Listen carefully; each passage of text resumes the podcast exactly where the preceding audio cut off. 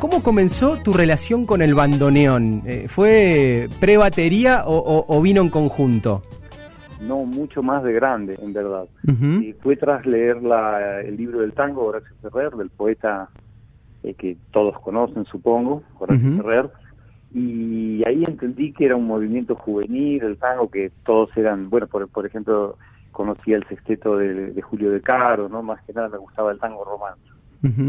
Y, y en la medida que fui descubriendo esas historias locas y bohemias de los años 20 y 30 en Buenos Aires y esos músicos que viajaban a Europa, veinteañeros, que grababan en Nueva York, me di cuenta que tenían bastante que ver con el la movida del rock, que yo también conocía, o del rap, ¿no? En ese momento.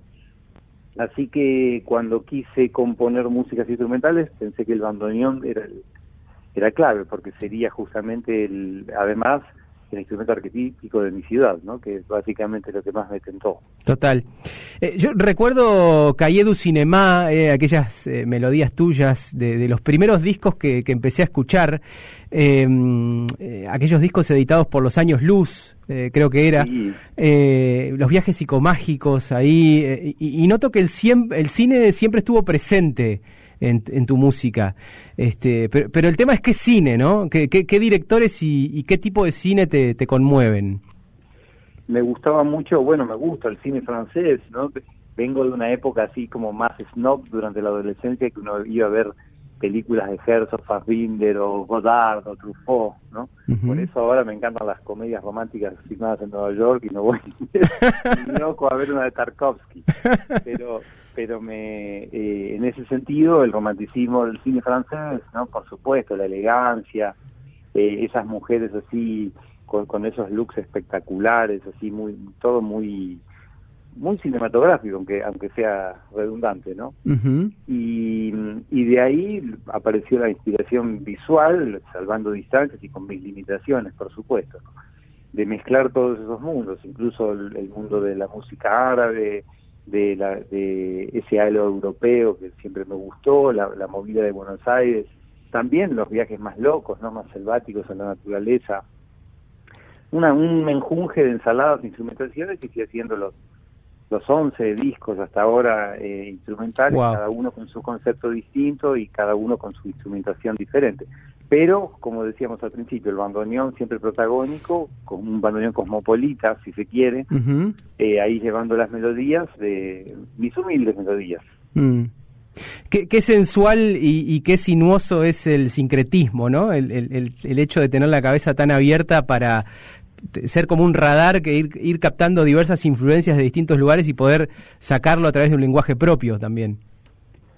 Sí, no es algo que uno elige, ¿no? Claro. Eh, tuve, tuve unos padres maravillosos que me, me inculcaron mucho la lectura, ¿no? De ese tiempo de Julio Verne, Salgari, Jack London, eh, las historias así de fantasía de las mil noches, por ejemplo, eh, de caballos voladores, doncellas, ¿no? Alfombras voladoras me gustaba mucho llevar siempre eh, esa doble vida, ¿no? Como por un lado la vida real, que podríamos llamar, y por el otro la de la imaginación y la de eh, esa cosa ilusoria, ¿no? Donde todo lo que no es posible quizás pueda hacerlo. Y a partir de ahí, ya desde tan niño y ya con esa adolescencia un poquito loca a través de amigos más grandes, de escuchar mucho rock sinfónico y también atreverme a, a, inmiscuirme, no sé, en mundos como el espiritismo, los Hare Krishna, los del Guru Maharaji, los discípulos de Gurdjieff. O sea, no era nada, pero de alguna manera estaba siempre como volcado a cosas más raras. Y eso también contribuyó mucho a la hora de, de encarar el mundo del rock, ¿no? Porque también tuve esa suerte claro. a partir de los 20 años, pero, pero me agarró un poco siendo ese adolescente de con todo ese bagaje más particular, ¿no? Pero uno no lo elige, digo, es, lo que te quería decir respecto de lo que vos decías. Uno no lo elige, es lo que te toca y bueno, uno lo disfruta también. Total. Eh, eh, en eso de, de, las cosas imposibles y las cosas posibles, ¿no? Del terreno imaginario que se puede llevar a la, a la realidad. Eh, necesito en este mismo instante parar las rotativas e invocar un santo grial compuesto por, por Sabina, por Joaquín Sabina, por Charlie García y por Gustavo Cerati, tres tipos a los que vos, con los que interactuaste en distintas partes de, tu carrera. ¿Hay algo que sentís que los conecta a, ellos y, qué es lo que más recordás de cada etapa? Y sería, bueno, me tomé 600, 600 páginas en cada libraco para escribir todas las cosas que fueron pasando, o sea que cualquier lo que pudiese decir ahora sería siempre muy limitado, pero básicamente son, eh, podría decir solo obviedades, ¿no? Son, son emblemas populares, personas que cautivan el inconsciente popular colectivo y que tienen ese don mágico de, atraer, ese magnetismo, quizás en algunos lados más, eh, unos por, por un lado, ¿no? Sabina con toda su poesía, eh, no sé, Charlie con su dadaísmo casi a la manera de Dalí y tal vez Gustavo un poquito con los más con los pies sobre la tierra en cuanto a la realización de las producciones, pero a la vez también con mucho vuelo artístico por otro lado. Eh, respecto de estos libros que vos mencionás, eh, con, memorias de, estos viajes tuyos, de compartir escenarios, de compartir estudios, eh, ¿cómo surgen y cómo siguen? Porque no, no te imagino parando. No, bueno, digamos, uno siempre tiene la inquietud de, ir descubriendo nuevos rumbos en la medida que la vida continúa y si ya tuve el privilegio y la fortuna de vivir tantas cosas, también uno lógicamente piensa que vendrán otras más, ¿no? Aún, sabiendo la finitud de las cosas y que también es muy poético que en algún momento la vida se acabará, ¿no? Para dejar lugar a, a los que sigan, o sea que eso también está muy bien, es algo que todos sabemos. Pero en definitiva, la, la inquietud siempre está, yo estoy muy siempre muy pegado a las nuevas generaciones, a los nuevos proyectos, me gusta, me interesa mucho ir descubriendo en, los, cómo van surgiendo nuevos artistas, qué, qué tipo de estéticas predominan, ¿no? Soy muy curioso con todo eso. y siempre que puedo me termino de colado en algún proyecto de, los más nuevos, tocando con jóvenes, aunque por supuesto asumiendo desde ya mi adultez y sabiendo que son colaboraciones o, encuentros, pero que en el fondo no es que quiera ocupar el lugar de las nuevas tendencias, ¿no? Ya no soy una joven promesa, eso seguro. Así que eh, es, solamente ubicarse y también compartir, es re lindo. Desde ese lugar y en el mismo sentido en el que nombramos a Sabina, a García o a Cerati, no puedo dejar de nombrar, porque vos lo mencionás, esto de tus interacciones con, con las nuevas generaciones, que en su momento las has tenido con, por nombrar algunos, Ilia Kuriaki, con Atirador Láser, con, con Lucas Martí, con Los Mango, con María de Balbistur. Y en la actualidad te, te codeás con, con, gente de las nuevas generaciones? ¿Hay alguna data que no llegue por acá que digas, hay que escuchar a fulano o a fulana? Eh, lo que más me gusta es Banda Los Chinos, en verdad. Tremendo. Son chicos treintañeros, de, pop electrónico, me gusta mucho Alex Ambante, el chileno, eh, Javier Amena, eh, pero diría que Banda Los Chinos, a quien tengo la suerte también de conocer de refilón, ¿no? Sin llevar una gran amistad, nos hemos visto algunas veces, y también con mi compañera Michelle Bliman, que toco con ella, eh, tengo la chance de tocar con músicos muy, muy jóvenes, ¿no? Veinteañeros, y eso también es algo que, bueno, es lo que decía hace un momentito, ¿no? Tiene que ver con, con la curiosidad por, por ver cómo se van desarrollando las, las nuevas formas y, y qué, qué lugar van encontrando los nuevos músicos. ¿no? Es, es algo maravilloso. Y para mí es una bendición que suceda, que aún siendo un cincuentón largo pueda también hmm. estar muy atento a todo eso, ¿no? Recuerdo también mis interacciones con los chicos que usted señale, Melo Mendoza, eh, también me, podría olvidar de unos cuantos, pero estuve tratando a lo largo del tiempo eh, siempre de echar un vistazo en, en cada, en cómo se fueron dando las formas de, desde ese momento mágico que empezó el rock, ¿no? Hace tantas décadas. Eh, esta charla, el, origen de esta charla tiene que ver con, con un viaje en moto que vas a hacer eh, ahora en días nomás eh, aquí a, Concordia. ¿Cómo surgieron estos viajes en, en moto? ¿Por qué comarcas has, has, viajado en este formato y qué, qué, experiencias vas recogiendo? Los viajes de moto los hago más desde hace más de 10 años, aunque tuve motocicletas desde los 90. Ajá me encanta, es una pasión maravillosa, ¿no? El, sentido, el impacto con la naturaleza, así en la ruta, los atardeceres, eh, los girasoles tipo Van Gogh, no sé, las mm. montañas, la quebrada de Mahuata. me fascina, es como, es como también algo muy zen, ¿no? Muy de ir en ese, en ese silencio con el motor a la vez eh, dentro del casco, con todos los pensamientos. Eh, así surgieron. A partir de un momento, eh, calculo que fue en 2017, me pareció lindo, dado que cada vez que llegaba a un lugar siempre conocía a algunos, justamente esos músicos jóvenes, hacer estas charlas, ¿no? Que dicho sea de paso, es, un emprendimiento totalmente ad de mi parte, o sea, no, no se trata que, que estoy logrando con eso, ni mucho menos. Lo, lo, lo, aclaro porque también me daría vergüenza que, que se piense que, porque algunas, las secretarías de cultura dan unos viáticos y todo eso para realizarlo y me ayudan mucho en la organización, pero no son contrataciones. Perdón que toque este tema, pero... No, no, está perfecto. Me gusta aclararlo. Está buenísimo. me daría vergüenza que se piense que estoy lucrando con esto. Y mi, entonces mi idea es justamente eso, hacer charlas, empecé a hacerlas y ya hice como 40 en verdad. Y ahora gracias a Anselmo Rolón, que no lo conozco, pero justamente me brindó la chance porque siempre tengo que tener un, aliado psicomágico en cada lugar, eh, me daré el gusto inmenso de, de, si todo sale bien, de estar dar la charlita ahí en las ruinas del San Carlos, también en el Palacio Arruabarrena, ¿no? iremos a también a San Salvador.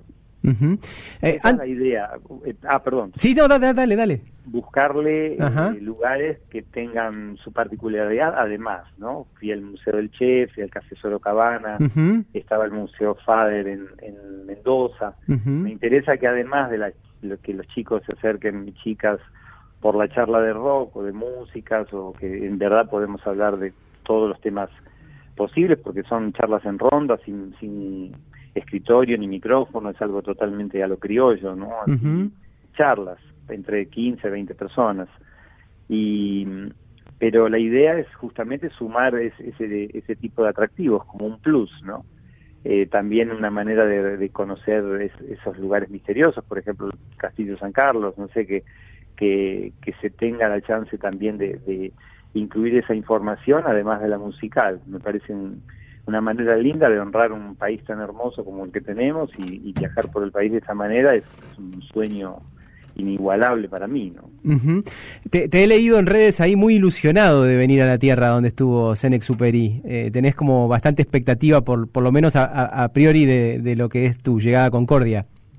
Me encanta, claro, claro. Es, es también un poquito abrir abrir el abanico hacia donde sea, ¿no? Porque cada charla es totalmente diferente y depende de las personas que participen, es un gran misterio. Yo no sé quién va a estar, pero pero siempre en general se dan muy bien y pueden venir también personas más de mi generación, como chicos muy muy jóvenes que que les interesa o que tal vez leyeron partes de mis libros o las cosas que publico cada tanto y es, es precioso, ¿no? Es una manera también de, yo lo hago en base al agradecimiento a, esta vida tan magnífica que es justamente de, los músicos que tenemos esta suerte, ¿no? De viajar por el mundo, tocar, ¿no? Con todas las, las situaciones tan dificultosas que tiene la vida y, y ni hablar las situaciones económicas que pasa la mayoría de la gente, uno ha tenido esa chance y, y es algo que me nace gratitud. Entonces las charlas en algún sentido, sin ánimo de dramatizarlo, por supuesto, pero digo, es, es como gratitud, es decir, bueno, quieren saber algo de una grabación, quieren hablar de un disco, me quieren contar de sus proyectos, acabamos, es, es así el juego de la palabra, que siempre están como una partida de ajedrez eh, amistosa, ¿no? También otro de los grandes gustos es justamente dar la charla en el Palacio de Arrobarrena, que Obviamente es un lugar maravilloso. Yo que soy maestro mayor de obra, además, eh, estaba ante esa residencia tan sofisticada, afrancesada. Eh, va a ser un subidón emocional y me parece también una linda experiencia que con los chicos y chicas podamos ahí caminar por los jardines y, charlar, ¿no? Sería, sería como una, una linda mística del lugar. Ya hablé con con la gente de ahí que me, habló con mucha amabilidad, la directora del museo, así que estoy contentísimo con eso también. Eh, vos hablabas ahí eh, recién eh, y a mí se me aparecía en la cabeza, no sé, como una especie de imagen de película, como un jinete surcando las rutas argentinas en moto. Decías, hablabas del silencio del casco. ¿Llevas auriculares? ¿Escuchás música en algún viaje o siempre es la ruta, lo que depara el camino? No, se, no, no es conveniente escuchar música porque uno tiene que estar atento a, por cuestiones auditivas a lo que pase alrededor. Pero hay una, de alguna forma, unos auriculares eh, invisibles que hacen que en tu cabeza siempre incluso puedas ir cantando o tal vez te nacen melodías o ideas para cuentos. Eh, tiene, tiene ese misterio tan increíble, ¿no? Porque eh, de golpe estás una hora y media, porque vas parando cada hora y media, ¿no? Aunque hagas cientos de kilómetros en un día, siempre tenés esas paradas que pueden ser tanto en estaciones de servicio como como al costado de la ruta o como simplemente te metes eh, por un camino de tierra y paraste ante, un lago, ¿no? La, moto tiene esa libertad. O te metes en un pueblito increíblemente eh, perdido, ¿no? Es, es, es impresionante. Eh, las, las posibilidades son infinitas casi. Pero me gusta eso, ir, cobrando ideas, ir, buscándole ahí en los pensamientos saludables. Y aparte es raro porque vas muchas muchas horas de soledad, porque vas justamente por las carreteras de un punto a otro y de golpe llegas y es como todo mucho más holgorio, te está esperando alguien y y hay gente y hablas y estás con un montón de personas y de golpe te vas de nuevo y quedas solo. Por eso lo de llanero solitario va muy bien. hace, mm, dos meses hice una, un viaje por siete provincias. También fue re lindo eh, con estas charlas. Eh, justamente la idea es esa, que, que los lugares que tengan el deseo o, o me den la chance, bienvenido. Yo lo organizo y voy eso sí, podría, podría estar paseando y viajando por el país todo el tiempo, ¿no? En la medida que también voy combinando con actividades musicales acá en Buenos Aires. Está buenísimo. Fernando, te esperamos en Concordia este sábado 10 de julio, entonces eh, charlas en el eh, Castillo San Carlos y también en el Palacio Arruabarrena. Ya tendremos la data dura concreta de los horarios y demás para, para compartirlos con la gente aquí en la radio pública de Concordia y también para todo el mundo vía Spotify. Te enviamos un abrazo enorme, te agradecemos la generosidad de la charla y en lo personal, déjame decirte, que se cierra también un poco un círculo psicomágico porque hace unos añitos ya me tocó escribir sobre primicia en Rolling Stone y acá estamos dando la primicia de tu llegada a Concordia. Un abrazo enorme. Claro, genial. sí, obviamente, para mí también va a ser un gusto conocerte y, obviamente un cariño a los que nos escucharon. También estaré al día siguiente en San Salvador, o sea que habrá otras sorpresas en otro lugar para mí. Así que un cariño y nos vemos el próximo fin de. Hasta la vista, viajero. Suerte.